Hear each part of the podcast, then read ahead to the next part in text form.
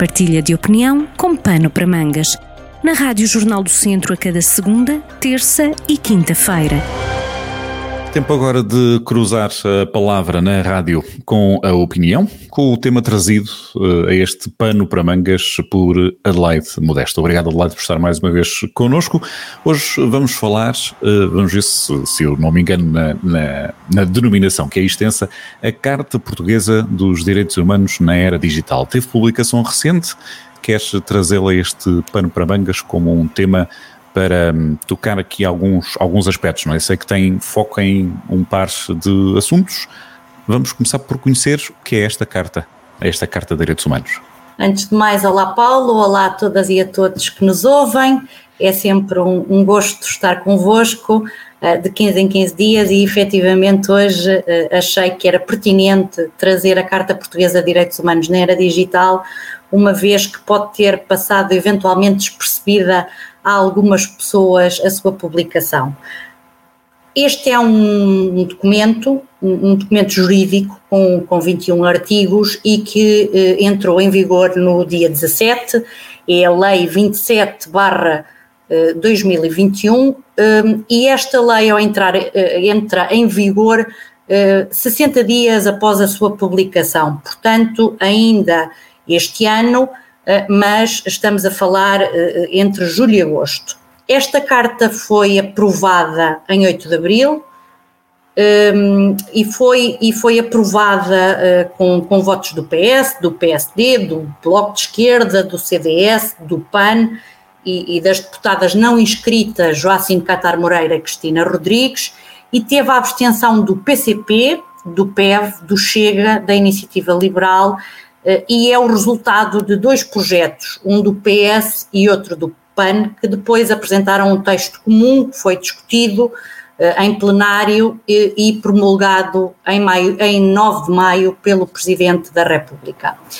E a importância deste documento uh, reside no facto dele prever uma série de direitos, liberdades e garantias dos cidadãos no ciberespaço para que este não seja um espaço de ninguém, onde todas as arbitrariedades são possíveis e ações desculpáveis. Eu passo uh, a exemplificar com uh, algumas uh, questões que me parecem de importância trazer aqui a esta nossa crónica. Esta carta veio garantir direitos como o direito ao esquecimento. Imagina o direito que todas as, que todas as pessoas que passaram por doenças graves têm de ultrapassar ante essa circunstância, até do ponto de vista de ónus patrimonial que isso tem.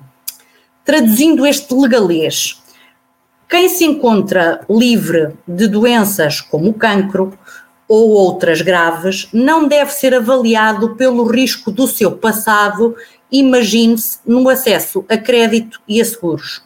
Este direito ao esquecimento tem, assim, uma uh, redobrada importância. Mas não só. Temos também o direito ao testamento digital. E o que é isto? A título de exemplo, imagine-se, Paulo, a supressão póstuma de perfis pessoais em redes sociais ou similares por herdeiros não pode acontecer, não pode ter lugar, se o titular do direito tiver deixado de ficar uma indicação em contrário junto dos responsáveis do serviço. Quer isto dizer que podem existir disposições testamentárias relativamente a perfis de redes sociais, por exemplo. E isso pode isso. também ser aplicado já agora em numa fase inicial de vida, pensando, por exemplo, em jovens que, que estão nos, eh, na fase nos 15, 20 anos, 20 e poucos anos, em que, enfim, partilham tudo e mais alguma coisa, vamos supor que assim é, mas que depois numa fase, vamos chamar-lhe aqui a fase LinkedIn, a fase de procura de emprego, não querem que, essa, que esse passado esteja, esteja marcado. Essa situação aplica-se a essa, a essa questão, podemos aproveitar para apagar uma parte eh, da, da nossa pegada digital, do nosso, pagado, do nosso passado digital?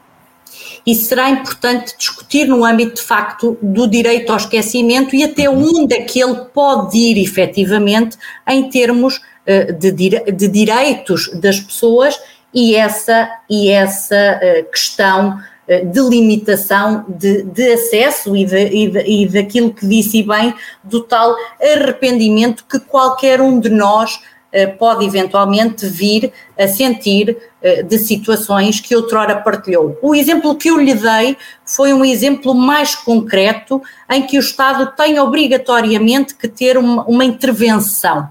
Uhum. E tem que ter uma intervenção porque estamos a falar de um ónus em termos de direito de saúde que depois limita as pessoas no. Imagine uma criança, falou de jovens, imagine uma criança que teve. Uh, um, um cancro quando pequena e que depois isso eh, na avaliação do risco ao seu acesso ao crédito e a seguros, eh, vai honorar por toda a vida, pese embora ter ultrapassado a questão da doença. Portanto, esse direito ao esquecimento é, e é interessante a questão que também colocou, é um direito que está aqui contemplado nesta carta e que tem que ser por várias vias concretizado, densificado, robustecido e compreendido numa, numa, numa questão bastante ampla.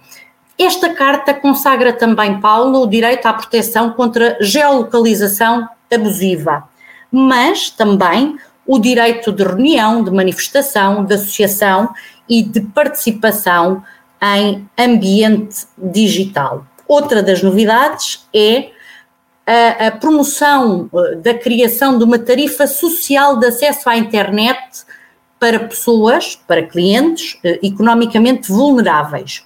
Isto é, o governo eh, terá de definir um, um tarifário reduzido cuja aplicação é da responsabilidade dos operadores.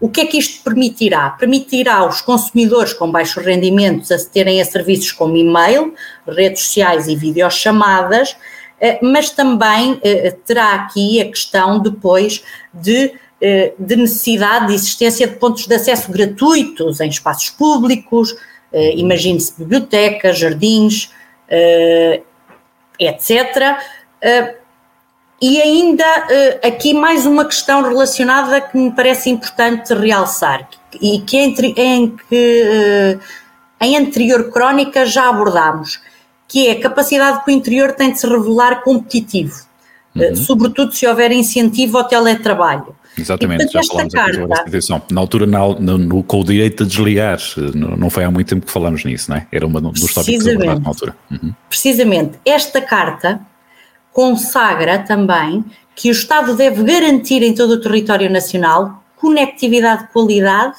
em banda larga e a preço acessível. Portanto, estes direitos, liberdades e garantias no mundo digital passam pelo acesso e um acesso de qualidade em banda larga e a preço acessível para todas as pessoas, independentemente do local onde estejam. Portanto, esta, carta, esta carta, não a querendo interromper o raciocínio, Adelaide, mas força, esta. Carta, esta carta portuguesa, eh, chamada assim Carta Portuguesa dos Direitos Humanos na Era Digital, é uma carta de boas intenções, vai depender de, de regulamentação ou, uh, digamos assim, já terá força de lei, já tem alguma forma de aplicação? Esta, ela chama-se carta, mas é lei. Uhum. É lei como, como, como lhe referi uhum. uh, logo no, no início, estamos sim, sim. a falar da lei 27 2021, portanto, ela tem força de lei. Portanto, ao ter força de lei, é óbvio que a partir daqui será regulamentada e concretizada e robustecida, portanto, mas um instrumento jurídico fundamental está desde já assente e plasmado Obrigado. nestes 21 artigos e por isso é que eu achei que era tão interessante trazê-los aqui hoje uhum. uh, e alertar para, para, para, para a extensão deste instrumento jurídico, para a complexidade do mesmo uhum. e para as diversas eh, questões uh, que ele aborda em termos de garantias de liberdade. Claro. Uh, mas eu, eu centrei, a, de, desviei um pouco do, do assunto. O seu não, foco, tinha, o seu foco tinha, tinha, tinha outros, outros pontos, não era? Falava na, eh, antes de começarmos a gravar na desinformação, também no toque das chamadas fake news, não é? Muito bem. Um, e é importante falar de, de fake news e, e, da, e, da, e da questão desta carta ser também ela revestir-se de um instrumento de combate a esta desinformação, a esta fake news no, no, no chamado mundo da pós-verdade. Um, se tivermos atenção, uh, todos nos apercebemos hoje que no âmbito da chamada tecnopolítica temos diversos exemplos de escândalos recentes. Uh, eu aconselho todas e todas que nos ouvem uh, a procurar, passa a, publicidade na Netflix, um documentário chamado Nada é Privado, sobre o, o, o episódio protagonizado pela Cambridge Analytica relativamente à influência no âmbito de política de microsegmentação, de marketing neural, uhum. uh, fake news, a questão dos autobots em sites de redes sociais e que fizeram disparar todos os alarmes. E ao fazer disparar todos os alarmes, este nosso instrumento jurídico português entende por desinformação eh, que eh, esta é toda a narrativa que é comprovadamente falsa, enganadora, criada e apresentada e divulgada também para obter vantagens económicas e para enganar deliberadamente o público e que pode ser suscetível de causar um, um, um prejuízo. Um, e, portanto, ao proceder desta forma, ao caracterizar a desinformação, uh, desta maneira, aquilo que visa é aqui uh, tentar que o cidadão comum e que as pessoas estejam devidamente preparados e devidamente alertados para não entrarem nestes engodos. Aliás, o cidadão comum já está habituado a ver programas de informação que escrutinam estas situações e que evidenciam os perigos destas práticas. Portanto, em bom rigor, o que é que se pretende? pretende-se impedir a utilização de textos, de vídeos manipulados ou fabricados, uh, daquelas práticas que todos conhecemos de inundar caixas de correio eletrónico, uh, redes sociais de seguidores e de perfis fictícios, uh, sendo que daqui se excluem algumas situações, como aqueles que são os meros erros na comunicação de informações, bem como o humor sátiras ou paródias e, portanto, Paulo, o Jornal do Centro, poderá continuar com o TIT, que tanto nos alegra. Exatamente.